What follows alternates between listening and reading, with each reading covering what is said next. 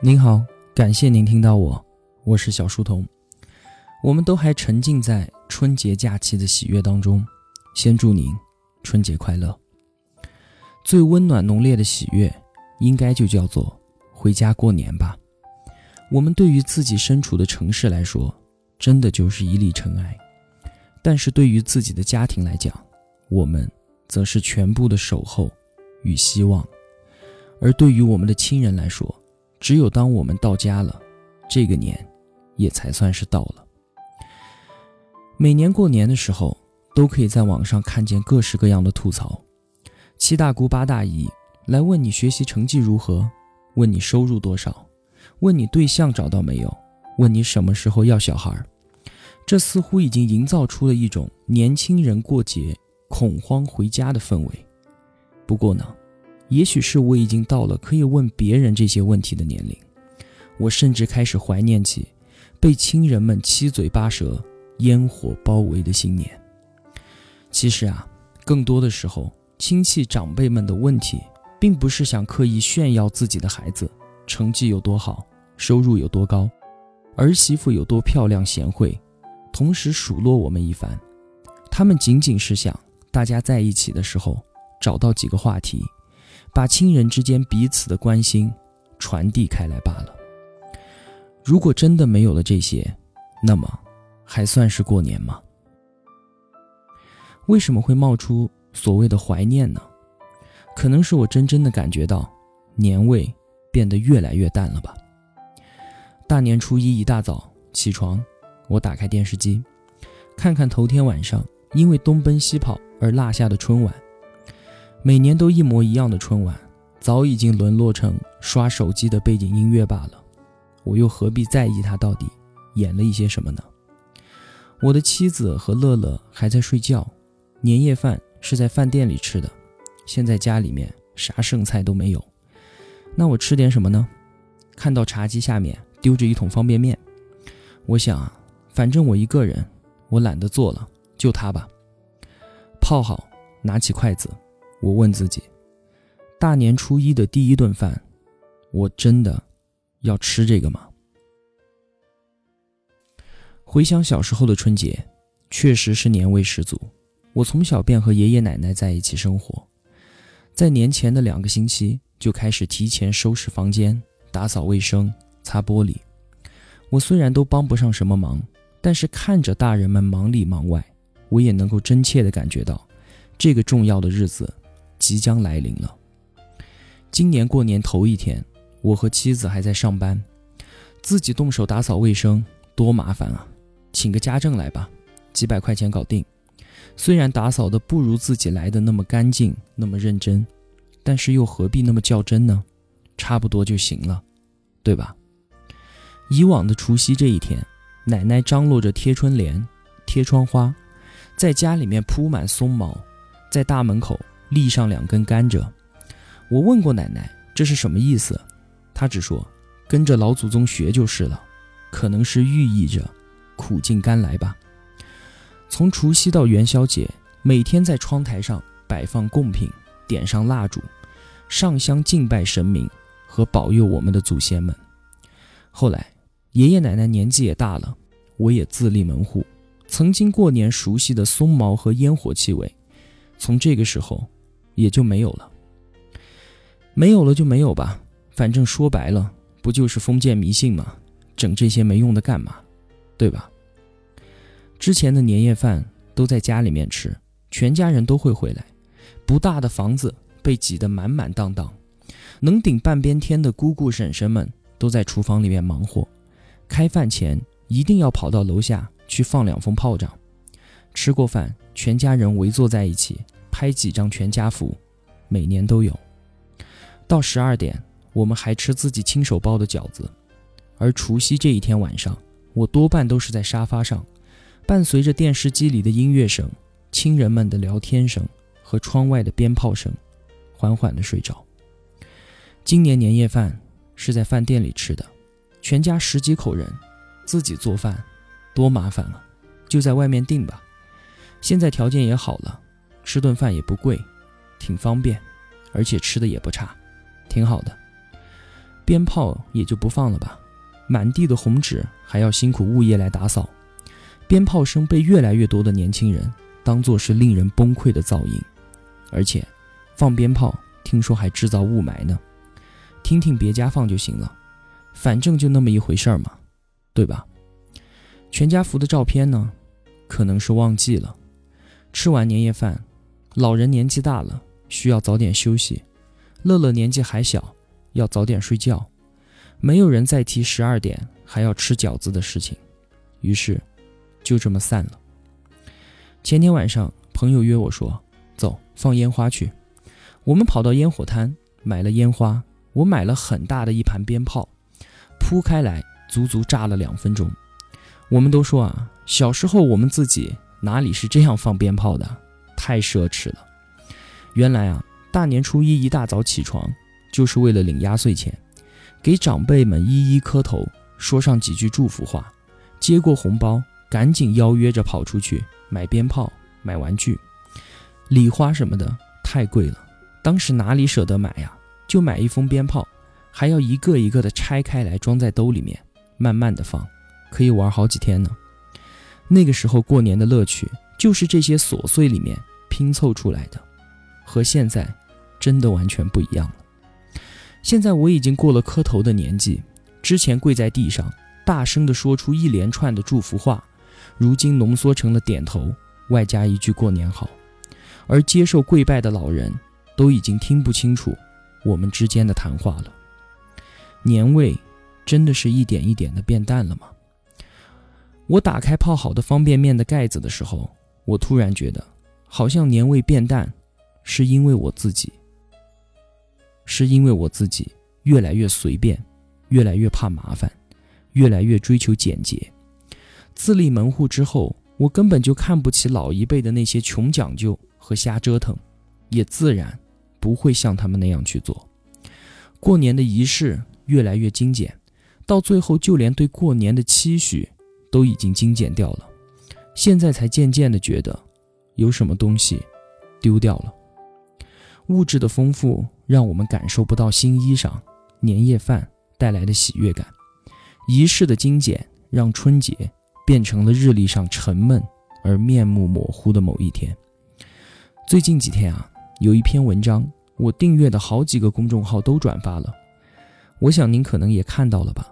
标题叫做《年味变淡是从我们变得随便开始的》，作者是三皮皮。这句标题。直接击中了我，我恨不得穿越回去砸了自己手中的那碗方便面。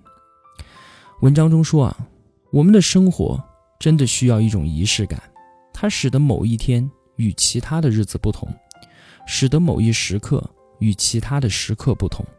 仪式是让平凡的日子发光的魔法，是我们对庸常生活的复仇。就像是结婚时的婚礼，很多男人都会不理解。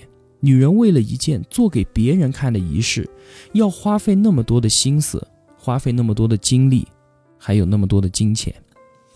其实，婚礼是做给父母看，做给亲戚朋友看的，但最重要的是给我们自己看的。当我们在婚礼后一地鸡毛里甩门而出去买菜刀的路上，也许会想起婚礼那天他热辣真挚的誓言，心中为之一动。就放弃了买菜刀，转弯去买了他最爱吃的菜。当然，并非少了婚礼仪式的婚姻就一定脆弱不堪，大摆奢华宴席的婚姻就一定坚不可摧。但是如果条件允许的话，我们的确需要一个仪式，昭告天下的同时，最重要的是用它来告诉我们自己：从此刻开始，我自己新的人生开始了。三皮皮和我一样，有一个刚刚脱离襁褓下地行走的小朋友。他说啊，往年感叹年味变淡，只是随口这么一说，但是今年却心念一动，遗憾着自己的孩子要在这样寡淡的年味里度过本应属于童年最美好记忆的春节。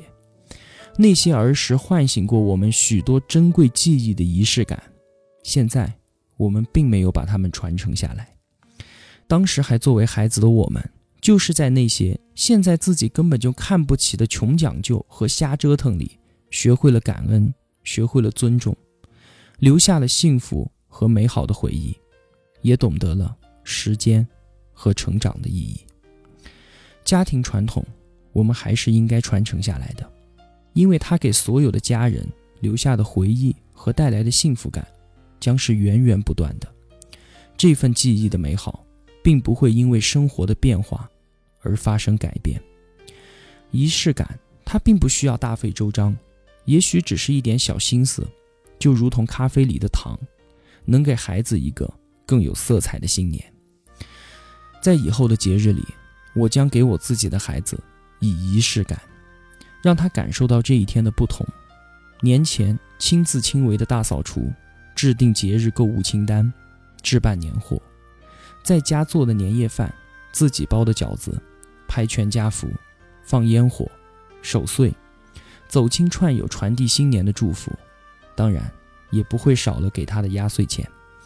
而这一切的前提，都是家人的陪伴，都是亲情的倾注。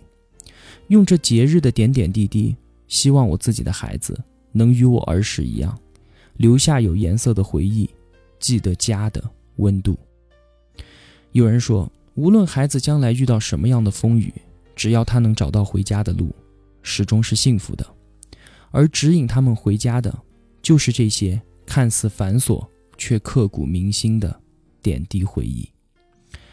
我在节目里好几次都提到了我自己的女儿乐乐，我这次满怀诚意的把小朋友的照片放在了本期节目图文的最下方，让他和大家见个面，也让他代替我这个爸爸露个脸吧。祝大家新年快乐！如果您在喜马拉雅之类的平台收听我的节目，您有兴趣的话，可以关注小书童频道微信公众号，回复“乐乐”两个字，快乐的乐，我会把本期节目的图文推送给您。说到生活中的仪式感，说到不随意对待自己的生活，我想起罗胖在今年跨年演讲中说到的一件事儿。印象特别的深刻。他去年啊陪一个朋友去买房子，去看二手房，一天下来呢看了七八套，都是原来的房子主人还住在里面的那种，并且啊这些房产还不一般，都是价值两千万以上的豪宅。那自然就意味着房子的主人是一个物质条件还不错的人，这就给了罗胖一个机会，他以一种非常突然的姿态。闯入了这七八个中产家庭的日常生活，但是啊，他看到的东西让他极其的震撼，因为他进去到不同的房子，看到的都是一样的颓废，一样的生活不讲究，主人都毫无体面可言，以及那让人审美崩溃的家庭陈列。而罗胖的这个观察中存在一个悖论，他现在趴在栏杆上看下面这七八个家庭。感觉他们过得一团糟，然而同时呢，也有人趴在栏杆上洞若观火地看着他，觉得这个胖子的生活同样的毫无质量可言。这是不是应验了一句话呢？我们听了这么多的道理，依然过不好这一生。而比这更加悲催的是，何止听过这么多的道理，是即便拥有了这么多的物质资源，有了这么多的钱，我们。还是过不好自己的一生。认真的生活，认真的过好每一天，真的就是一句鸡汤而已吗？我们一直都在不断的给自己这样的假设：说如果我考上了名牌大学，如果我换了一份收入更高的工作，如果我的创业项目成功，如果我有了钱，如果我娶到了心目中的女神，那么我的生活一定会变得非常的美好。但是。当这个目标达成的时候，我们真的可以停下来看看周围，认真思考如何生活吗？不会的，这样的假设永远都不成立，因为上述的所有假设条件都不是我们生活变得更好这个结果的充分不必要条件。肖伯纳说：“人生有两处悲剧，一个是想要的东西没能够得到，而另一个，则是你已经得到了。”何菜头在他的二零一六年目标里面列了一项挑战，是让罗胖穿上窄腿裤。之前的罗胖从来都是一身运动装，一双运动鞋，从头到脚的灰色系列。何菜头说，他只差一个保暖瓶，就可以大方地走进公园大妈们广场舞的方阵里。他提出窄腿裤这件事儿，罗胖一开始是拒绝的。他说：“首先，我是个胖子，我穿的太讲究不舒服，并且也不方便买到合适的。其次，最重要的是，我为什么要创业？那是因为我要变得牛逼。我变得牛逼的表现是什么？不就正是随心所欲，想怎么来怎么来吗？不就正是我想穿什么就能穿什么吗？”何菜头说：“我们每个人的生活目标。”是成为美好的一部分，但是我们要先知道，什么样的生活才是美好的。然后就没有然后了。罗胖听懂了，也就妥协了。不就正是这样吗？不随意，不将就，懂得享受仪式感，重新发现那些我们本来就拥有着的美好。认真的生活态度根本不需要任何的前置条件。从这一秒的改变，下一秒。我们就可以拥有更好的人生。我们所浪费的今天，是昨天故去的人奢望的明天；我们所厌恶的现在，是未来自己再也回不去的曾经。我们本来就生活在美好之中，去发现它，然后认真的对待自己的每一天。好了，今天的笔记就帮您抄到这里，祝您新年快乐。